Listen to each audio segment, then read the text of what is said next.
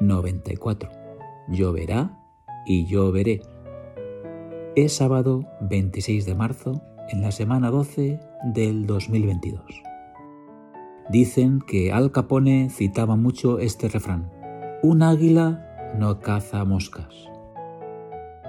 Las fallas de Valencia contaminan con 242 toneladas de plástico cada año. Lo denuncia la falla Borró y Socors y me enteré gracias a una foto de Víctor Ballesta en Twitter.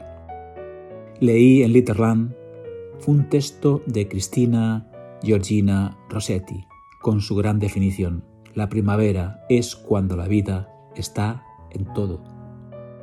El lunes lluvioso y día poético donde los haya, me enteré que Alejandro Dumas tenía un montón de colaboradores que escribían para él.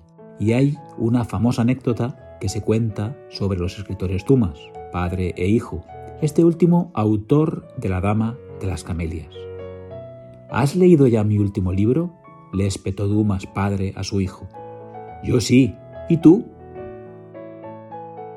Fiel al día de la meteorología, una noticia de Chatacá anunció que el tren de borrascas ha convertido a la comunidad valenciana en una de las zonas más lluviosas del hemisferio norte.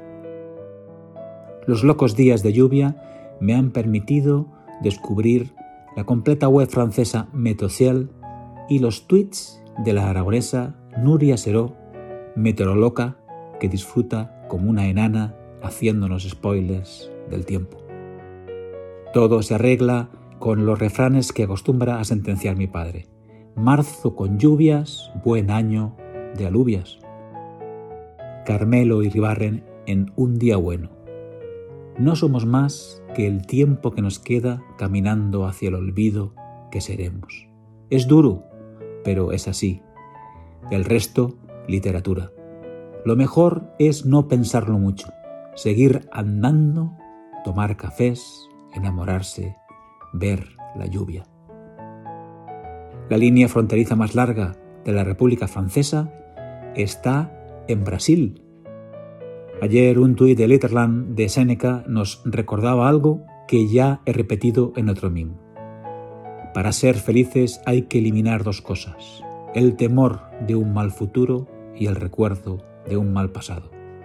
Este ya no nos concierne y el otro no nos afecta.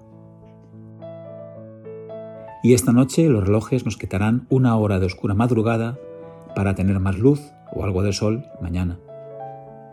Es todo. Haya paz, cuídate, disfruta y aprende mucho. Te escribo, te leo el próximo sábado. Feliz semana, Manel.